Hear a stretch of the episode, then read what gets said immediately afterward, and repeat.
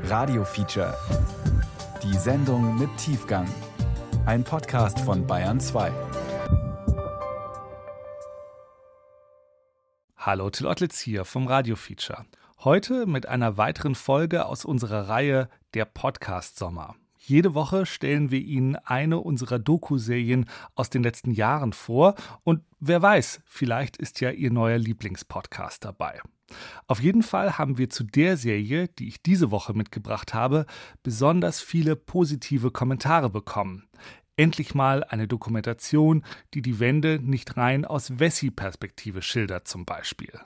Es geht um die Abwicklung der DDR, darum, wie die Treuhand tausende Unternehmen privatisiert hat und darum, wie Millionen ihre Arbeit und damit ihre Träume und ihr Selbstwertgefühl verloren haben. Auch über 30 Jahre nach der deutschen Einheit fragen wir uns immer noch, was ist bei der Abwicklung der DDR schiefgelaufen? Also wir wollten natürlich die Überwindung der DDR abschaffen. Ja. Das würde ich zum Beispiel nicht sagen. Das war nicht völlig klar. Der Staat DDR konnte man natürlich nicht so lassen, wie er war. Ja, mit einer normalen Demokratie. Das war schon die Diskussion. Natürlich gab es auch immer die Diskussion ja. über diesen dritten Weg. Und wenn die DDR demokratisch und republikanisch wäre, wozu bräuchten wir dann noch zwei Staaten? Die Zeit nach dem Mauerfall am 9. November 1989 ist eine Zeit des Übergangs, der Hoffnungen und der Illusionen. Januar, Februar, März, also unter der Modro-Zeit, da gab es eine sehr kurze Phase. Da war so eine Aufbruchstimmung, die habe ich auch gespürt. Eine Aufbruchstimmung, dritter Weg. Aus der DDR hätte noch alles werden können. Ein eigenständiger Staat, ein ganz neues System. Wir haben nun einmal ganz unterschiedliche Biografien gehabt und wir sind geprägt diese 40 Jahre der Westen durch diese Art und wir durch äh, die Art, die wir hier gelebt haben. Es ist eine Zeit der Euphorie, der Suche und der ersten Depressionen. Von Treuhändern, Spekulanten und Pleitegeiern. Wie die DDR abgewickelt wurde. Ein Feature von Gabriele Knietsch.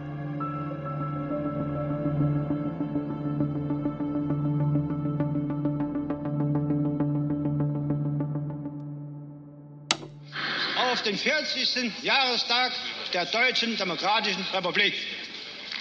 Am 7. Oktober 1989 scheint die offizielle DDR-Welt noch in Ordnung zu sein. Paraden, Panzer, wehende DDR-Fahnen in Schwarz, Rot, Gold mit Hammer und Zirkel und bestellte Klaköre beschwören die Stärke der SED-Führung. Der Staatsratsvorsitzende Erich Honecker, Generalsekretär der SED, steht Seite an Seite neben dem sowjetischen Generalsekretär Michail Gorbatschow. Sie feiern den 40. Jahrestag der Republik. Doch genau das, was die Staatssicherheit schon im Vorfeld befürchtet, geschieht. Die Masse jubelt nicht dem Hardliner Honecker zu, sondern dem Verkünder von Glasnost und Perestroika, Gorbi. Volkspolizisten gehen in Ostberlin auf Jagd nach jugendlichen Demonstranten. Fopo und Stasi prügeln wahllos in die Menge. Zahlreiche Verletzte sind zu beklagen. Auch in Leipzig und anderen Städten demonstrierten Tausende.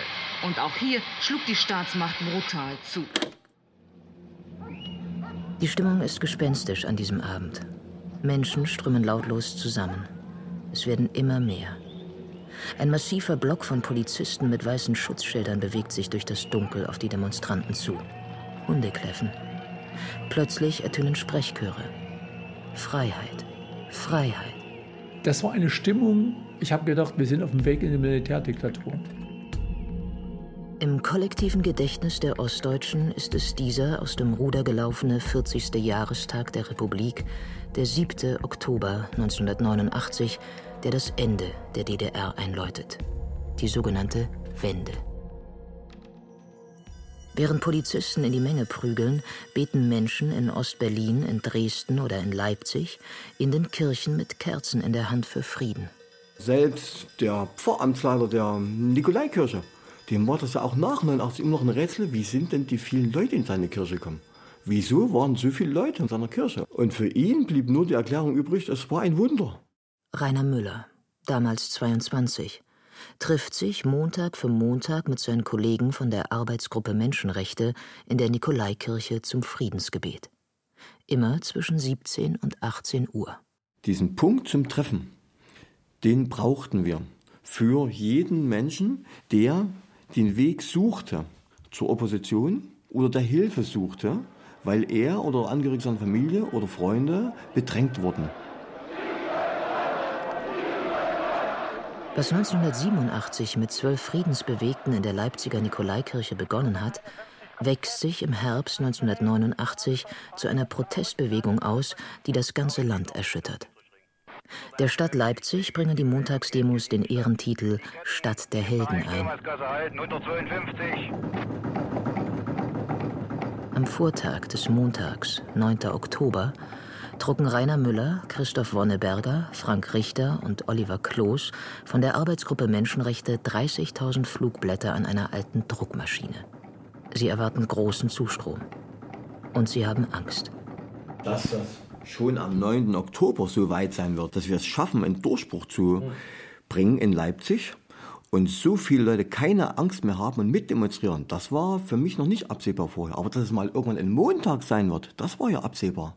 Darauf haben wir ja seit 88 hingearbeitet. Am 7. November tritt das gesamte Politbüro zurück. Hans Modrow wird Übergangsministerpräsident der siechenden DDR. Am 9. November passierte das ganz und gar Unglaubliche. ZK-Mitglied Günter Schabowski tritt vor die Mikrofone und verkündet mit dürren Worten: Deshalb haben wir uns dazu entschlossen, heute eine Regelung zu treffen, die es jedem Bürger der DDR möglich macht, über Grenzübergangspunkte der DDR äh, auszureisen. Was soll das bedeuten? Detlef Scheunert sitzt mit seiner Frau und seinem dreijährigen Sohn in einem Ostberliner Plattenbau vor dem Fernseher und staunt. Scheunert arbeitet damals als Assistent für einen der 14 sogenannten Branchenminister in der DDR. Dort ist der damals 30-Jährige zuständig für Innovation. Der Minister, der mit den 18 Kombinaten und 180 Betrieben, der musste präsent sein. Also der fuhr viel herum im Land und besuchte die Kombinatsleitung, die Betriebe. Und da bin ich als ein, ich sage mal, als jugendlicher Kofferträger mal mitgelaufen und habe zuschauen können. War unmittelbar ein Schritt hinter ihm. Ne? Und dadurch habe ich das Land kennengelernt in einer Perspektive, wo der Durchschnitts-DDR-Bürger das nicht kannte, weil es war ja nicht transparent. Detlef Scheunert hat viele Betriebe von innen gesehen. Er weiß, wie marode sie sind. Dass er eineinhalb Jahre später der einzige ostdeutsche Direktor der Treuhandgesellschaft sein wird, ist zu diesem Zeitpunkt noch außerhalb jeglicher Vorstellungskraft. Am 9. November 1989 ist Detlef Scheunert nur ein verwirrter DDR-Bürger, der nicht glauben kann, was er da auf dem Bildschirm sieht. Jeder soll die DDR einfach so verlassen können? Günter Schabowski blättert zerstreut in seinen Papieren und verheddert sich bei den Nachfragen der Journalisten. Das tritt nach meiner Kenntnis ist das sofort. Unverzüglich. Lapidarer kann ein System der Unfreiheit nicht beendet werden.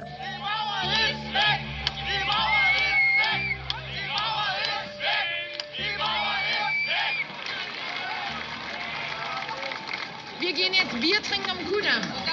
Und dann fahren wir wieder nach Hause. Das machen wir dann öfter so. 28 Jahre, das ist die Stunde. Ich bin sehr glücklich.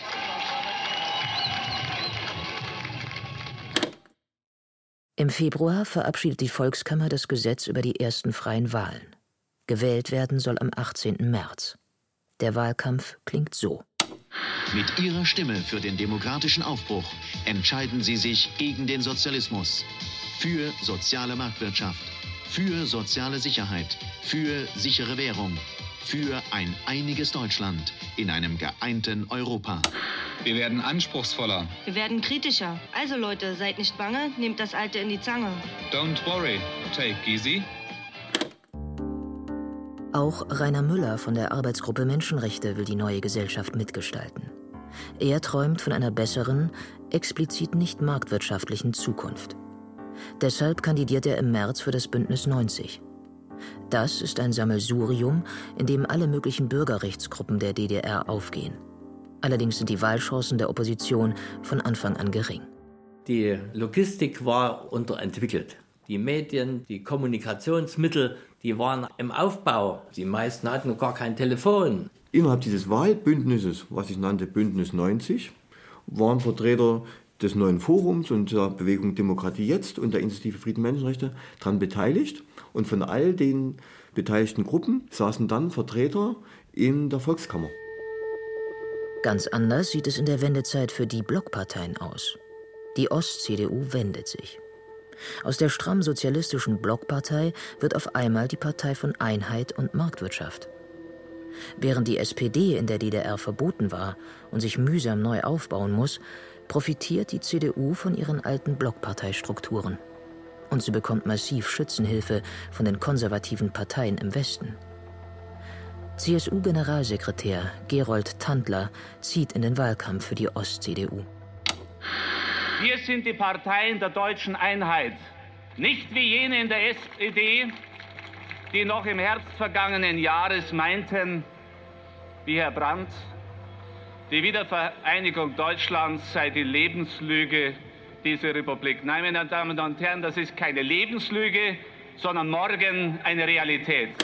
Bundeskanzler Helmut Kohl präsentiert sich auf Wahlkampfauftritten zunehmend als Kanzler der Einheit und verspricht den DDR-Bürgern, eure Arbeit wird das gleiche wert sein. Und das Geld. Mit einem Umtauschkurs von 1 zu 1. Nach diesem Auftritt, wir es nie vergessen, wie plötzlich Tausende von Deutschlandfahrern oben waren und es war ein Schreien und Helmut, Helmut. Und einen Tag danach, die CDU hatte die SPD Schachmatt gesetzt mit diesem Schachzug. Die CDU gewinnt die ersten freien Wahlen der Volkskammer am 18. März. Und zwar mit 40,8 Prozent. Im Parlament gibt es eine klare Mehrheit für eine schnelle Wiedervereinigung. Lothar de Maizière wird der erste demokratisch gewählte Ministerpräsident der DDR und zugleich der letzte. Die Bürgerrechtler, die die Proteste gegen das Regime angestoßen hatten, sind nach der Wahl in der Bedeutungslosigkeit verschwunden. Und auch die Branchenminister gibt es nicht mehr. Aber Detlef Scheunert kommt sofort an einen neuen Job. Am 18. März nach der Wahl von de gab es dann einen CDU-Wirtschaftsminister. Und ich war aber noch beim Maschinenbauministerium der alten Struktur. An dem Tag hat der neue Minister gesagt, die gehen hier alle, die Roten, die waren alle weg. Wer erklärt mir hier mal, wo ist der Übersetzer? Und da hat mein Minister noch gesagt, hier der junge Mann, der ist unbelastet. Scheunert, der für einen Minister der SED die Planwirtschaft in der DDR voranbringen sollte, dient, eher durch Zufall, ab sofort einem Minister der CDU Ost. Die neue Regierung, so steht es im Vertrag, will die Währungs-, Wirtschafts- und Sozialunion zum 1. Juli einführen. Die Umstellung der Löhne und Gehälter soll im Verhältnis 1 zu 1 erfolgen. Die Einheit Deutschlands soll auf der Grundlage des Artikels 23 des Grundgesetzes zügig und verantwortungsvoll für die gesamte DDR verwirklicht werden. Der Einfluss der Kohleleute wurde ja immer stärker auf die CDU. Vergingen wenige Tage, da hatten die CDU-Abgeordneten plötzlich alle ein Audi 100. Da war ich ganz beeindruckt, was sie alle für tolle Autos plötzlich hatten. Ich wurde dann im Umfeld als Wendehals beschimpft. Aber ich habe es als Mann der Wirtschaft relativ schnell erkannt, hier ist nichts zu retten. Die alten DDR-Strukturen lösen sich bereits Anfang 1990 auf. 8200 volkseigene Betriebe gab es in der DDR, sogenannte VEBs. Zusammengefasst wurden einzelne Betriebe zu Kombinaten. Ein Kombinat war eine Art Konzern mit vielen Tausenden von Mitarbeitern. Plan war gesetzt. Also wenn du jetzt als Kühlschrank herstellender Betrieb die Auflage kriegst, du hast 10.000 Kühlschränke herzustellen, dann war deine Aufgabe als Betriebsdirektor, mach dir Gedanken, diese 10.000 Kühlschränke herzustellen. So war dann das Leben dieses Betriebsdirektors, dass er mit seinen 10.000 Kühlschränken, er hatte weder die Technologie, dann hat er also mit sehr primitiven Mitteln gefertigt. Dann reichten die Leute nicht, obwohl er viel zu viele hatte. Das haben wir nämlich nach der Wende dann gemerkt, dass die Produktivität Faktor 3 bis Faktor 5, je nach Branche, schlechter war als im Westen. Schon die alten Kader bauen Personal ab. Die Chemikerin Heidi Richter, damals 53, hält bereits im Januar 1990 ihre Kündigung in der Hand. Sie will ihren echten Namen nicht genannt haben und empfindet ihre Arbeitslosigkeit immer noch als Makel. Heidi Richter durchlief eine typische Arbeitslosenkarriere der Wendezeit. Umschulung zur Umweltschutzfachfrau, Kurse durch Westberater, Bewerbertrainings. Und dann kam ein ganz junger Mann aus Westdeutschland, der uns jetzt beibrachte, wie wir uns zu bewerben haben. Und ich muss Ihnen sagen, da hat es in mir gekocht. Es waren nette junge Leute dabei, die sich zunächst erstmal, so wie sie sich vorstellen würden, in diesem Kurs äh, mussten. Und dann wurden sie geschult und dann mussten sie das zeigen, was sie nun gelernt hatten. Und da muss ich Ihnen ehrlich sagen, ich würde die Leute alle nicht mehr einstellen, weil die so unehrlich klingen. Das waren wir nicht gewöhnt. Sehr schnell merkt Heidi Richter, als 53-jährige Chemikerin einen Job zu finden, ist aussichtslos. In der damaligen DDR war es überhaupt nicht möglich, in der Chemie wieder äh, unterzukommen, weil eigentlich in der Chemie fast alles geschlossen wurde. Wir haben wirklich keine Chance gehabt hier. Aber die Chemikerin will nicht aufgeben. Sie will ihrem Leben einen neuen Sinn geben. Da war ich ziemlich verzweifelt und habe bei einem Gang durch Leipzig gesehen, dass das Gewerkschaftshaus Kurse im Arbeits- und Sozialrecht anbot. Und die habe ich sofort mitbesucht. Die Gesetze, die Arbeitslosigkeit betrafen, die kannten wir ja alle überhaupt nicht. Wir hatten damit nie zu tun. Diese große Verunsicherung, die da da war, da merkten wir, dass also Beratungsstellen nötig wurden. Es musste was getan werden. Heidi Richter arbeitet sich in die Gesetzgebung ein und wird zu einer frühen Arbeitslosenexpertin der Wendezeit. Anfang 1991 wird sie gemeinsam mit Pfarrer Christian Führer die kirchliche Erwerbsloseninitiative Leipzig an der Nikolaikirche gründen. Es sind viele auf der Strecke geblieben. Die Art, wie man Leute da weggeschickt hat, äh, ist mitunter schlimm gewesen. Das bedarf wirklich einer Aufarbeitung. Verunsicherung total. So erleben viele DDR-Bürger die Zeit ab Januar 1990.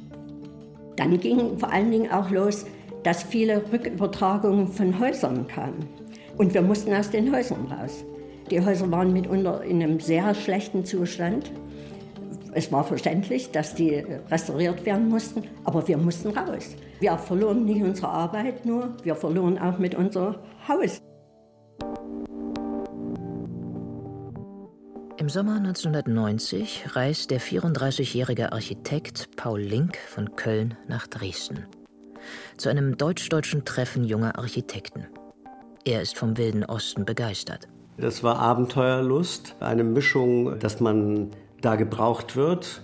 Ich will jetzt nicht so weit gehen zu sagen, dass ich mich wie so ein Missionar fühlte. Die Gespräche, die man hatte, die waren so spannend und jeder konnte von dem anderen so viel erfahren. Man war in einem Rauschzustand der Verliebtheit, des Adrenalinausstoßes, weil man ja genau wusste, hier kannst du sofort was machen. Der junge Architekt wittert seine Chancen. Er will Karriere machen. Es war viel grau, vieles heruntergekommen. Es roch damals etwas eigentümlich nach, den, nach Braunkohle überall, durch die ratternden Zweitakter, Trabis. Die Straßenbahnen im schlechten Zustand holperten ordentlich. Man fühlte sich irgendwie wie früher, wie in eine andere Zeit versetzt. Die Chance kommt schneller als gedacht. Ein junger Banker aus dem Westen bietet ihm einen tollen Job an. Wir haben jetzt gerade eine alte Villa gekauft und dann zeigte er mir diese Villa und ich war völlig fasziniert. Alte Verglasung im Treppenhaus, wunderbar alles mit Holz ausgetäfelt, eine hochherrschaftliche Villa. Und ich fragte dann, ja, und was macht er jetzt hier mit der Villa? Ja, wir lassen es gerade anbieten, was der Umbau kostet. Ist doch Architekt, willst nicht auch einsteigen? Und es kam, wie es kommen musste, und was war direkt der erste Auftrag? Die Villa war, im Unterschied zu anderen Leipziger Gründerstilhäusern, in äußerst gepflegtem Zustand. Im Haus gab es eine riesige Telefonanlage. Nach der Erinnerung von Paul Link befand sich in dem prächtigen Gebäude zu DDR-Zeiten eine Dienststelle der Staatssicherheit.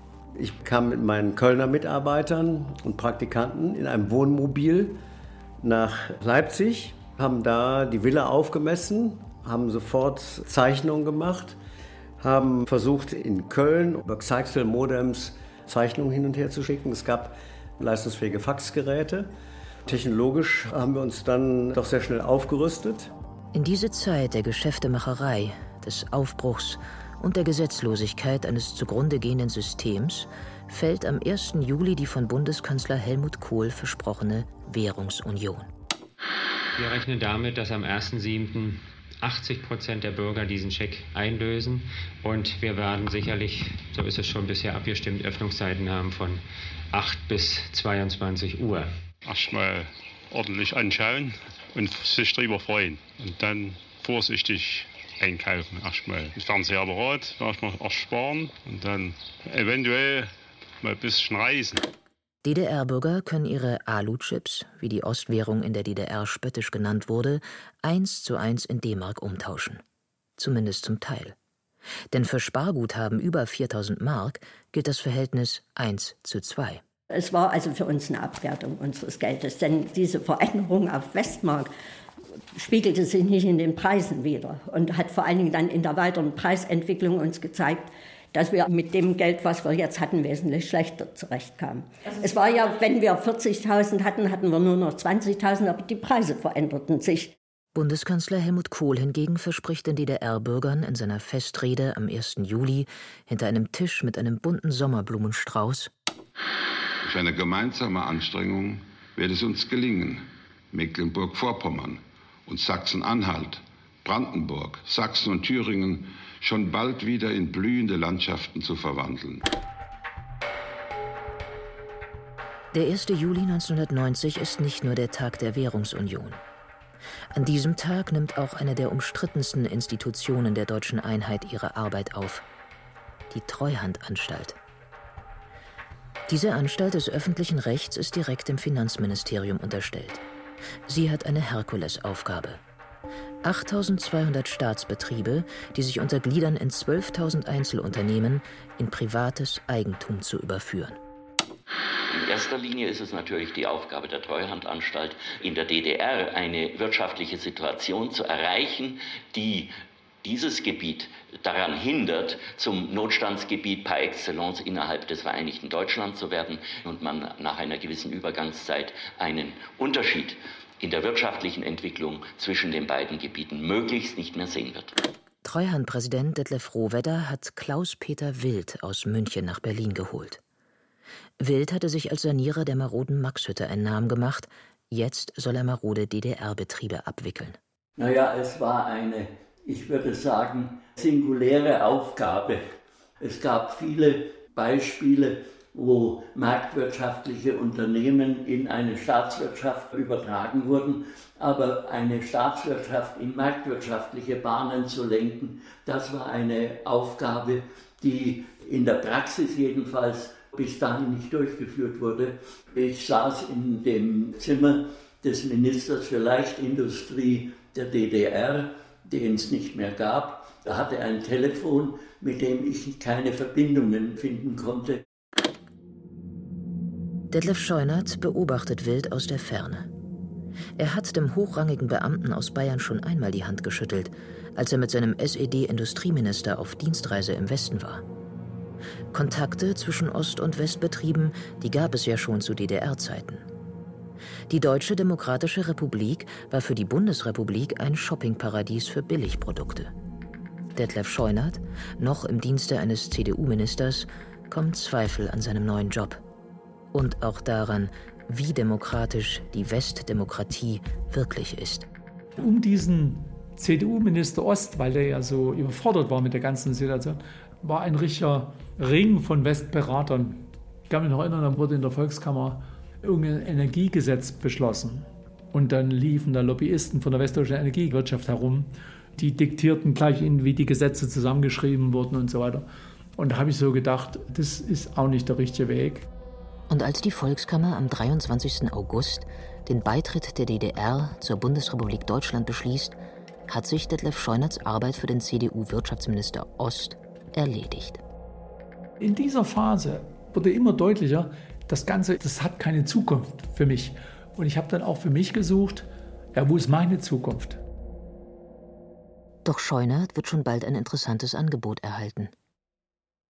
Am 1. Juli 1990 hat die Treuhandanstalt ihre Arbeit aufgenommen. Unter dem Vorsitzenden Detlef Rohwedder, Sozialdemokrat und Höschmanager. Rohwedder engagiert den bayerischen Beamten Dr. Peter Wild als Treuhanddirektor. Der bezieht im August sein neues Büro. Das Komplizierte war, dass die Betriebe in einem Zustand waren, dass sie auf Verschleiß gefahren wurden. Außerdem, wir kannten ja diese Betriebe eigentlich nicht. In diesem Punkt kann ein junger Mann behilflich sein, der zwar keine Ahnung von Marktwirtschaft hat, aber viele Ostbetriebe von innen kennt. Detlef Scheunert. Ich habe dann Dr. Wild angerufen. Dr. Wild gesagt, ja, du, ich bin auf dem Weg nach Berlin. Ich weiß noch gar nichts. Kommen Sie mal vorbei. Und so war es dann. Wild sagte, Herr Schonbein, können Sie anfangen, am besten morgen. Ich war mit dieser Wahl glücklicher dran als meine anderen Kollegen aus Westdeutschland, denn ich hatte damit einen Fachmann, der sich über die Wirtschaft in der DDR auskannte und mit seiner Hilfe habe ich viele Hürden überspringen können, die für Kollegen ziemlich unüberspringbar waren. Natürlich hatte ich einen ostdeutschen Blick, na logisch, das war ja meine Erfahrung. Ich habe jeden Tag gelernt, indem ich den Westdeutschen ständig sozusagen über die Schulter geschaut habe und alleine schon die Begrifflichkeiten. Wenn einer sagte, also da bin ich absolut d'accord. Ich kannte kein Wort Französisch. Was heißt d'accord? Sorry Leute, ich habe nur Marxismus, Leninismus gehabt. Die Marktwirtschaft lernt Detlef Scheunert durch Learning by Doing. Viel Zeit für die Einarbeitung hat er allerdings nicht. Wir wussten auch nicht, was ist das nun wert? Von den Nostalgikern von links und ganz rechts, die erzählen, das war alles toll. Und die andere Seite politisch sagt, es war alles Schrott. Ja, was ist denn nun die Wahrheit? Die Staatsbetriebe der DDR sind nun im Besitz der Treuhand. Peter Wild und seine Kollegen haben darüber zu entscheiden, welche der 12.000 DDR-Betriebe auf dem Weltmarkt konkurrenzfähig sind und welche geschlossen werden. Einer der ersten Betriebe, die von mir vorgeschlagen wurden im Vorstand, dass er geschlossen wird, war das äh, Praktikawerk in Dresden, das Spiegelreflexkameras hergestellt hatte, das aber die Elektronisierung der Kameras völlig verschlafen hatte. Hätte man da auch sagen können, wir geben dem Werk eine Chance, wir setzen auf Innovation, auf Modernisierung? Wer hätte das bezahlen sollen? Es ist noch die Aufgabe der Kombinatsdirektoren, eine sogenannte Eröffnungsbilanz zu erstellen. Darin sollen sie den Wert ihres Unternehmens beziffern, in D-Mark. Man griff da so in den Heuhaufen. Es war unheimlich schwer, Substanz irgendwie abzuleiten, möglichst belastbare Zahlen. Zugleich will die Treuhand von den alten Direktoren der 12.000 DDR-Betriebe eine erste Schätzung haben, wie viel es kosten wird, ihren Betrieb zu modernisieren. Die Verhandlungen zwischen Plan- und Marktwirtschaftlern verlaufen nicht ohne Missverständnisse. Der geschätzte Kapitalbedarf für alle Betriebe zusammen ist enorm. Da kam ein Liquiditätsbedarf raus von etwa 100 Milliarden. Wild guckt das erste Mal drauf und sagte, wenn wir das nach Bonn melden, da kriegt der Weigel, da kriegt einen Schlaganfall. Das ist aber wahnsinnig, weil Kohl hat ja gesagt, dass, äh, zu den Westdeutschen, zu seinen Wählern, der Einheit kostet euch nichts. Dann habe ich so übersetzt und gesagt, Leute, die kennen das in der DDR-Zeit, die müssen große Zahlen aufschreiben, damit die in Berlin auch gehört werden. Also wenn die jetzt 10 brauchen, schreiben die 30 auf, weil sie wissen, die werden 20 sowieso weggestrichen. Die haben eine andere Beziehung, in der Planwirtschaft hast du eine andere Beziehung zur Wahrheit. Du musst dich taktisch verhalten. Aus den 100 Milliarden sind dann 16 Milliarden geworden. Eines der 3000 DDR-Unternehmen, das die Treuhand abwickelt, ist das Kombinat Gießereianlagenbau und Gusserzeugnisse, GISAG, in Leipzig. Da waren die Männer nur in kurzen Hose bekleidet und die zogen an großen, dicken Ketten offene Behälter, aus denen das glühende Eisen rausspritzte. Und am Rand waren so kleine Häufchen. Sehen Sie zu, dass Sie da ja nicht reindrehen, das alles noch glühend. Unter den miesesten Bedingungen haben die dort gearbeitet. Brigitte Franke, damals 53, arbeitet beim VEB Giesag als Bauzeichnerin. Allein in der Bauabteilung sind damals 200 Leute beschäftigt. Zu viele. So urteilt die Treuhand. Ich musste ja dann um mein Überleben kämpfen. Und uns wurde dann gleich gesagt, so jetzt ist Schluss und äh, wir werden entlassen. Die Bauzeichnerin Brigitte Franke, ehemalige GISAG-Mitarbeiterin, steht Ende 1990 auf der Straße. Mein erster Gedanke war, mein Mann muss mich ernähren. Aber es kommt anders. Es gibt auch ostdeutsche Erfolgsgeschichten zur Wendezeit. Mit ihren 53 Jahren bewirbt sich Brigitte Franke bei diversen Architekturbüros, die damals in Leipzig wie Pilze aus dem Boden wachsen. Nach 33 Jahren der erste Bewerbung. Ich saß dort auf einem Drehstuhl, ich zappelte auf den Stuhl hin und her. Ich habe mich so blamiert gefühlt. Der machte auf meinen Lebenslauf immer so Bemerkungen am Rand. Und ich habe noch eine Zeichnung von mir mitgebracht, weil die berühmt und berüchtigt war im ganzen Betrieb, dass ich so gute Schrift habe. Und da sagt er, brauchen wir gar nicht anzugucken, wir machen alles mit dem Computer. Bauzeichnerin war in der DDR eine hochqualifizierte Ausbildung, die im Gegensatz zur Bundesrepublik an der Fachhochschule gelehrt wurde. Zu einer Zeit, als auch viele technische Zeichner im Westen noch am Reißbrett konstruieren, erkennt Brigitte Franke die Zeichen der Zeit. Über das Arbeitsamt lässt sie sich umschulen zur technischen Zeichnerin am Computer. Ich war so verrückt auf diesen Computer. Als ich dann gemerkt habe, wie schön das ist, dann habe ich mir nichts anderes mehr vorstellen können. Und das war ein ganz billiges Programm. Ich habe dann später viel hochwertiges Programm gehabt und das war berauschend. Brigitte Franke findet ihren ersten Job just bei dem aufstrebenden Jungarchitekten Paul Link. Wir suchten ja händeringend Bauzeichner und Ingenieure, Ingenieurinnen. Das war ein kurzes Kennenlerngespräch. Wir hatten neue Geräte und sagten, ja, Sie müssen jetzt erstmal eine Ausbildung hier machen. Das hat sie sofort gemacht.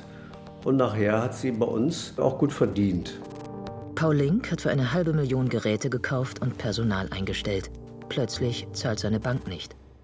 Seine Anträge für staatliche Zuschüsse sind verschwunden. Es gab in Goles ein tolles Restaurant, wo auch Kabarett und Jazzmusik gespielt wurde, ein fantastischer Biergarten war. Das war so der Intreff.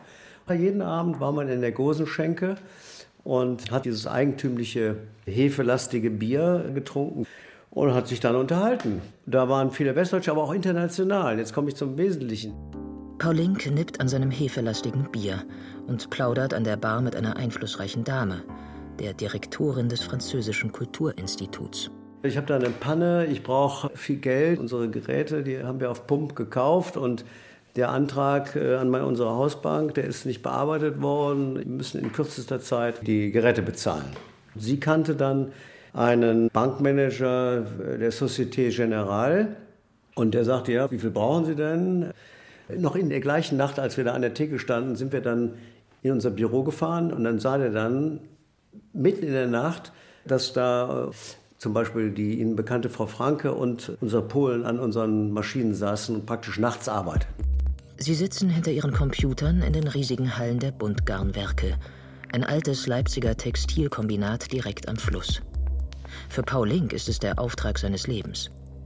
Ein reicher Investor hatte die Firma von der Treuhand gekauft. Mit 100.000 Quadratmetern Europas größtes Industriedenkmal aus der Gründerzeit. Es geht bei dem Deal nicht um Kammgarn, sondern um Immobilien. Aus den Hallen sollen Luxuslofts werden. Als der Bankmanager der Société Générale Paul Links Team mitten in der Nacht Pläne konstruieren sieht, zahlt er. Das Geld fließt. Die Existenz von Paul Link ist gerettet. So waren die Wendezeiten zumindest für Westinvestoren. Ganz anders behandelten die Banken allerdings Investoren aus dem Osten. Auch Brigitte Franke vereinbart damals einen Termin bei einem Kreditinstitut. Sie benötigt nicht viel, nur das Geld für zwei Computer. Sie will sich als Bauzeichnerin selbstständig machen. Die hatten uns dann eingeschlossen, mit dem Banker dort diskutiert, der wollte uns nichts geben und hat immer gesagt, haben Sie Immobilien, haben Sie äh, Sicherheiten und wir sind immer kleiner geworden, weil wir nichts hatten. Und dann habe ich ihm angebracht, dass ich bei dem Linkamt arbeite und dass er mir einen Vertrag gegeben hat und so. Und nach langen guten Reden meines Mannes, der das gut konnte, haben sie mir dann 160.000 Mark bewilligt. Langsam zeichnet sich für die Arbeitnehmer im Osten ab, dass die Treuhand ihr Motto behutsam stilllegen nicht wirklich einhalten kann. 2,5 Millionen Arbeitsplätze verschwinden. Die Treuhand liquidiert ab 1990 mehr als 3700 DDR-Betriebe, weil sie aus Sicht der Berater nicht weltmarktfähig waren. Sogar das vielleicht technologisch fortschrittlichste DDR-Vorzeigeunternehmen, der Optikkonzern VEB Carl Zeiss Jena, muss große Teile seiner Belegschaft entlassen. Bei Zeiss mit verschiedenen Außenstellen gab es etwa 28.000 Beschäftigte. Aus den Privatisierungen kamen letztlich etwa 2.000 bis 3.000 Beschäftigte, die übernommen wurden. Für die anderen äh, war keine Beschäftigung in den privatisierten Betrieben möglich unter marktwirtschaftlichen Bedingungen. Gleichzeitig muss der Staat enorme Summen investieren, um überhaupt zumindest kleine Teile der Ostindustrie zu erhalten. Die Privatisierung von Carl Zeiss Jena kostet eine gigantische Summe: 2,4 Milliarden D-Mark. Beteiligt an der neu gegründeten Carl Zeiss Jenoptik GmbH waren das Land Baden-Württemberg unter Ministerpräsident Lothar Späth und das Land Thüringen. Das sind teilweise enorme Beträge, die man als Zubuße für die Privatisierung den Investoren hat geben müssen, damit sie diese Privatisierung tatsächlich auch äh, durchführen. Es kommt zu der umstrittenen Praxis, dass die Treuhandanstalt immer wieder DDR-Unternehmen für einen symbolischen Euro an einen Investor verkauft. Noch heute steht der Vorwurf im Raum, die Treuhand habe viele Betriebe unter Wert verscherbelt. Na, verscherbelt wurden sie sicherlich nicht, aber der Wert eines Betriebs, der keine marktfähigen Produkte produziert und für die Erträge, die erwirtschaftet werden konnten, viel zu viele Beschäftigte hatte, der Wert eines solchen Betriebs ist natürlich oft nicht sehr hoch einzuschätzen. Oft ging es auch nicht um die eine D-Mark, sondern es ging darum, die Betriebe, die über Jahre nicht die notwendigen Investitionen vorgesehen hatten, mit der Finanzkraft auszustatten, damit sie den Übergang in die Marktwirtschaft selbst gestalten konnten. Die Währungsunion versetzte vielen DDR-Unternehmen noch den Todesstoß. Der Kanzler der Einheit, Helmut Kohl, hatte die Wahlen in Ostdeutschland unter anderem mit seinem Versprechen gewonnen, Ostmark gegen D-Mark im Kurs 1 zu 1 zu tauschen. Das ist gut für Sparkonten und katastrophal für Unternehmen. Der neue Wechselkurs machte AWO 425 Motorräder, Asco Cola, Bino Speisewürze oder Colormat Farbfernseher viel zu teuer. Diese Umstellung 1 zu 1 hat die Betriebe im Osten ganz erheblich belastet und hat ihnen Märkte genommen, die sie früher mal hatten. Das Zweite war, dass natürlich auch die Arbeitskräfte in einer Weise teurer wurden und damit die eigenen Kosten der Betriebe im Osten enorm in die Höhe gegangen sind. Dann kam die erste schwierige Aufgabe, die Unternehmen die wirtschaftlich nicht mehr fähig waren zu handeln, überzuleiten in neue Rechtsformen. Bernd Günther war 39, als er im Herbst 1990 seinen neuen Job als Geschäftsführer der Industriegewerkschaft Bausteine Erden antrat. Günther hatte bis 1990 Politikwissenschaften studiert, viel Marx und Engels. Aber mit seiner Diplomarbeit kriegt er gerade noch die Kurve. Unternehmen im Umbruch. So lautet der Titel. Günthers Aufgabe als unbelasteter Neuling ist es, eine demokratische Gewerkschaft aufzubauen. Er soll Mitglieder aus dem Sozialistischen Gewerkschaftsbund FDGB anwerben für die im Osten neu gegründete IG Bausteine Erden. Eine von Günthers ersten Aufgaben ist es, Betriebsräte einzurichten, die es bis dato nicht gibt. Das Mitspracherecht was wir zu dieser Zeit hatten, das war also so gering, wie das vielleicht heute auch ist. Zu dieser Zeit wurde das eben festgelegt und hieß es also, du musst also gehen und du bist also 55 Jahre oder. Das Problem war ja bei unserem Betrieb, dass wir viele Kollegen hatten, die sehr lange in der Firma waren, verstehen Sie? Der Polier Willi Fleischer aus Gera ist Gesamtbetriebsrat im Bau- und Montagekombinat Süd in Leipzig. Das BMK Süd war eine der größten Baufirmen in der DDR mit 4500 Angestellten. Die Abwicklung ging schon los in der Wendezeit. Das heißt 1990, 91 wurde abgewickelt. Schon das alte Kombinat reduziert Personal. Das ging immer intervallweise. Das ist also nicht so gewesen, dass immer mal 200, immer 300, immer vielleicht 100, je nachdem auch wie, wie die Auftragslage war. Viele gehen in Vorruhestand. Mit 56 Jahren konnten Arbeitnehmer 1990 in Rente gehen. Die Regierung hatte diese Regelung erlassen, um die Massenarbeitslosigkeit im Osten abzufedern. Damit betraf der Jobverlust jene am schlimmsten, die damals zwischen 40 und 50 waren. Dort gab es schon dann den ersten großen Knacks in der Biografie und in der Seele dieser Menschen, die gar nicht geglaubt haben, dass sie so unter die Räder kommen. Sie dachten, eine Marktwirtschaft, ja, alles schön, wir haben dann unsere Arbeit, es muss ja produziert werden. Plötzlich haben sie gesagt, wir brauchen dich nicht mehr. Und dich brauchen wir nicht mehr. Und du kannst gehen. Ja? Anfang 1991 tritt beim Bau- und Montagekombinat Süd ein Großinvestor aus Frankfurt am Main auf den Plan. Dann kam ein Immobilienmogul Dr. Jürgen Schneider. Ich habe das noch so richtig im Blick, wie er kam zur Betriebsversammlung. Er sagte, schauen Sie, alles, was Sie hier sehen, die Männer und Frauen werden von mir bezahlt. Das ist mein Geld. Charisma, Brille, das war alles nur Gold. Hier die Frau kam im Netzmantel, der schliff unten auf, war eine ganz tolle Frau. Schneider reduziert die Belegschaft von 4500 auf 1500 Mitarbeiter. Und Willi Fleischer muss diese Entscheidung als Gesamtbetriebsrat und Aufsichtsrat abnicken. Das ist also im Aufsichtsrat besprochen worden und ist dann in den einzelnen Bereichen ist das dann vollzogen worden. Da wurden die Normen festgelegt. Und manche sind auch freiwillig gegangen, weil sie das Geld haben wollten. Und, äh, war also so, dass Leute zum Beispiel, die 15, 20 Jahre oder 30 Jahre im Betrieb waren, die kriegten zwischen 15 und 35.000 D-Mark Abfindung. Die Spannungen nehmen zu.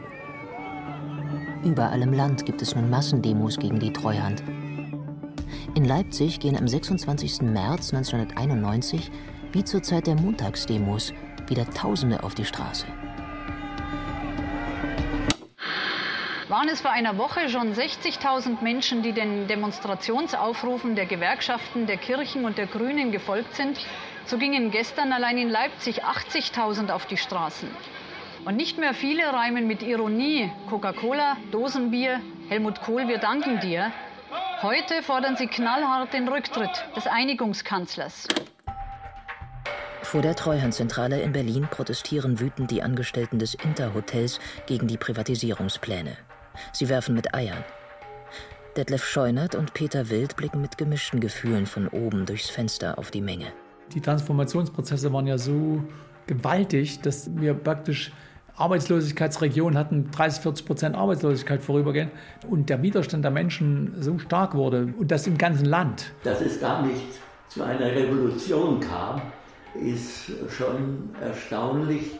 Das geht jetzt vielleicht etwas weit, aber ich sage, es hat in diesem Anpassungsprozess eigentlich nur ein Todesopfer gegeben und das war der Herr Rohwetter.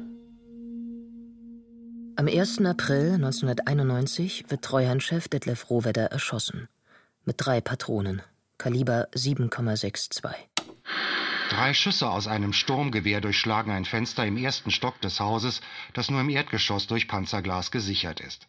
Die erste Kugel trifft den 58 Jahre alten Treuhandchef Detlef Carsten Rohwedder tödlich am Hals. Der Ort des Anschlags heute Morgen. Die Villa der Familie Rohwedder am Düsseldorfer Kaiser Friedrichring am Rheinufer.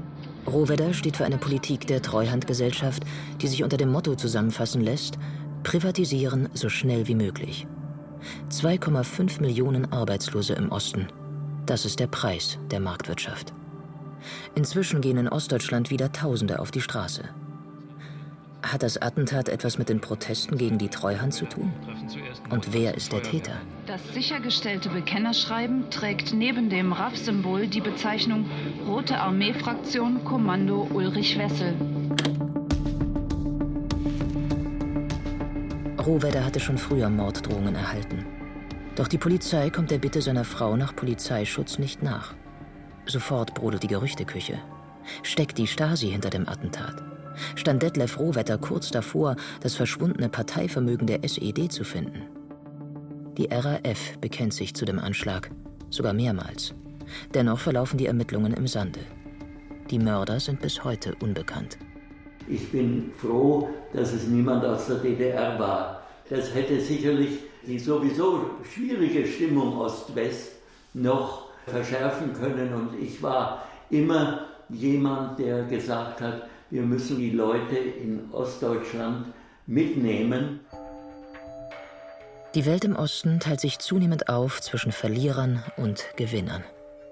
In einigen Regionen herrscht eine Arbeitslosigkeit von 50 Prozent. Gleichzeitig sahnen Wendegewinner ab. Betrugsfälle werden bekannt. Ein Sanierer der Treuhand gerät in die Schlagzeilen, weil er Geld der Dampferzeugerbau Berlin GmbH veruntreut. Die Firma stellt erfolgreich Anlagentechnik her und hat noch aus DDR-Zeiten viel Geld in der Kasse. Und er hat es geschafft, den Treuhänder in der Zentrale so an der Nase rumzuführen, dass er dort als Sanierer eingesetzt wurde und ist dann dort zum Geschäftsführer berufen wurde. Der Treuhänder, der das zu verantworten hat und auch sein Vorstand, naja, die kamen alle beide aus der gleichen Beratung und haben das wohl etwas zu locker gesehen. Und es war ein knallharter Betrüger, der hat dieses Unternehmen wirklich ausgemolken, wie man sich überhaupt nicht vorstellen kann. Ist dann von der Staatsanwaltschaft gejagt worden, ist dann erst gefunden worden, gerade in dem Monat, als der Fall verjährt ist. Die Treuhand steht unter Zeitdruck. Da passieren Fehler. Zum Beispiel bei der Privatisierung der wertvollen Werften. Sie gelten als Filetstücke der DDR-Industrie. Die Flexibilität, das Know-how unserer ingenieurtechnischen Kader und unserer Arbeiter ist an und für sich die Stärke, die wir in den 40 Jahren des Bestehens unserer Werft bewiesen, aber auch in Zukunft weiterhin beweisen wollen. Treuhanddirektor Peter Wild ist für die Sanierung der Werften in Rostock, Wismar und Stralsund zuständig. 4500 Jobs stehen auf dem Spiel. Sie werden auf ein Drittel reduziert. Mein größter Flop war, dass ich Werften an den Bremer Vulkan verkauft habe und der Bremer Vulkan dann diese Mittel, die er von uns zur Investition in den Werften gab, fehlverwendet hat, um andere Betriebe im Ruhrgebiet zu sanieren. Also das war mein größter Flop. Das äh, bestreite ich auch nicht. Der Vorstand veruntreut das Treuhandgeld. 1996 meldet die Bremer Vulkan AG Konkurs an. Hätte die Treuhandanstalt die Investoren besser überprüfen müssen? Wie wollen Sie einem ehemaligen Finanzsenator der Rhein- und Hansestadt Bremen, der Vorstandsvorsitzender des Bremer Vulkan war und mit dem Sie verhandelt haben, äh, da ist es schon schwer zu sagen, du legst hier ein Fehlverhalten an den Tag. Der größte Fehler, der gemacht worden ist, ist der gewesen, dass man zu dieser Zeit verantwortliche Leiter, das heißt angefangen von Bauleitern, Technologen, dass man solche Leute aus dem Westen geholt hat. In der Bau- und Planungsgesellschaft in Leipzig sind von den einst 4500 Mitarbeitern nur noch 1500 Mitarbeiter übrig. Immobilienmogul Jürgen Schneider hat zwei Drittel der Belegschaft gekündigt. Und es ist Betriebsrat Willi Fleischer, der die Kündigungen unterschreiben muss.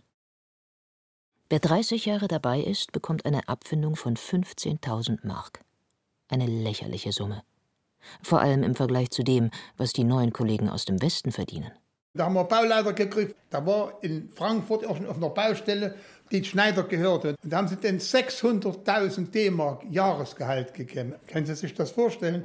Wenn man das als DDR-Bürger hört, habe ich gedacht, meinen Sie in zehn Jahren oder meinen Sie in ein Jahr? Und da bin ich aufgestanden und habe ihm die Hand gegeben und habe gesagt, Herr Dr. Schneider, haben Sie sich das überlegt? Was Sie jetzt sagen, 600.000, wissen Sie, was das für Geld ist? Da hat Schneider mir Folgendes gesagt, Herr Fleischer, merken Sie sich mal eins. Doppelleute werden doppelt bezahlt. Bereits vor zehn Jahren hatte ein Geldinstitut im Rhein-Main-Gebiet die Geschäftsbeziehungen zu Schneider abgebrochen, da dieser zahlungsunfähig geworden war. Nach Angaben der Bankenaufsicht waren seine immensen Schulden bekannt.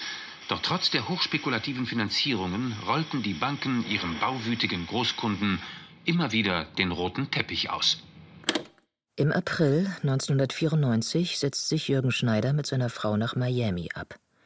Er wird per internationalem Haftbefehl gesucht. Sein Imperium fällt zusammen. 5,6 Milliarden D-Mark Schulden hat Schneider bei 46 Banken. Gegenüber Gläubigern sind 6,7 Milliarden offen.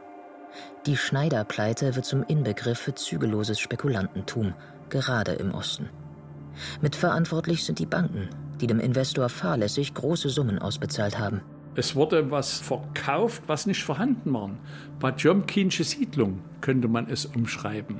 Schneider hat Häuser abgerechnet, die nur drei Geschosse waren und er hat sechs Geschosse draus gemacht und hat die sechs Geschosse verkauft. Na, das sind nicht 10.000 Quadratmeter. Na, da machen wir mal 80.000 Quadratmeter raus. Damit gehst du zur Bank und holst dafür die Kohle. Und irgendwann hat das dann nicht mehr gepasst, ja, dass manche Banken gesagt haben, wo stehen die Häuser? Profiteure, Gewinner und Verlierer. Die Wendezeit hat die Menschen in Ostdeutschland tief geprägt und wühlt noch heute ihre Gefühle auf. 76 Prozent der Ostdeutschen sehen sich heute als Gewinner der Wende. So besagt es die sächsische Längsschnittstudie. Die Sozialforscher haben eine Gruppe von Ostdeutschen über 30 Jahre hinweg immer wieder befragt. Klingt nach Erfolg. Aber Buchtitel wie Die unglückliche Einheit, Die Übernahme oder Irrtümer über die deutsche Einheit zeigen, wie zwiegespalten sich Menschen in Deutschland nach 30 Jahren immer noch fühlen. Der Betriebsrat Willi Fleischer hat seinen Glauben an die Marktwirtschaft verloren. Wenn einer 40 Jahre im Betrieb gearbeitet hat und kriegt 15.000 Abfindung bzw. Unterstützung, weil er 15 Jahre im Betrieb gearbeitet gegenüber entleitenden Angestellten, der schon 600.000 Gehalt gekriegt hat pro Jahr, das finde ich eine Schande. Und von dem Tag an habe ich mir gesagt, hier läuft irgendwas schief und das ist bis heute bestätigt worden. Es ist nichts zusammengewachsen. Es ist nichts zusammengewachsen. Im Gegenteil, die Kluft wird immer größer. Die Kluft wird immer, immer größer.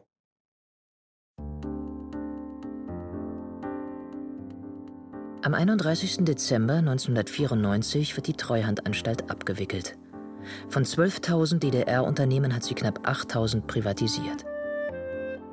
Treuhandpräsident Detlef Rohwedder war anfangs noch davon ausgegangen, dass die DDR-Unternehmen 600 Milliarden Mark einbringen würden. Geblieben ist ein Schuldenberg von 254 Milliarden bei hohen sozialen Kosten. Wurde immer gesagt, die Lebensleistung der Menschen wurde keine Rücksicht genommen. Das wäre ein viel leichterer Job für uns gewesen. Nur, dann hätte die Treuhandbilanz nicht 235 Milliarden, sondern 23 Millionen vielleicht gehießen. Detlef Scheunert räumt im Dezember 1994 seinen Schreibtisch leer und blickt zurück auf eine bewegte Zeit. 1991 war er noch zum Treuhanddirektor ernannt worden. Über all die Jahre ist Scheunert der einzige ostdeutsche Topmanager in der Treuhandanstalt geblieben. Aber einen kleinen Unterschied gab es immer noch. In der Bezahlung hat man dann noch den feinen Unterschied gemacht. Ich habe nur die Hälfte bezahlt bekommen von meinen westdeutschen Kollegen. Diese Hälfte war ja immer noch wesentlich mehr, als ich vorher verdient habe. Das war nicht mein Kriterium, dass ich nur unbedingt kämpfen musste, dass ich nur das Gleiche bekomme.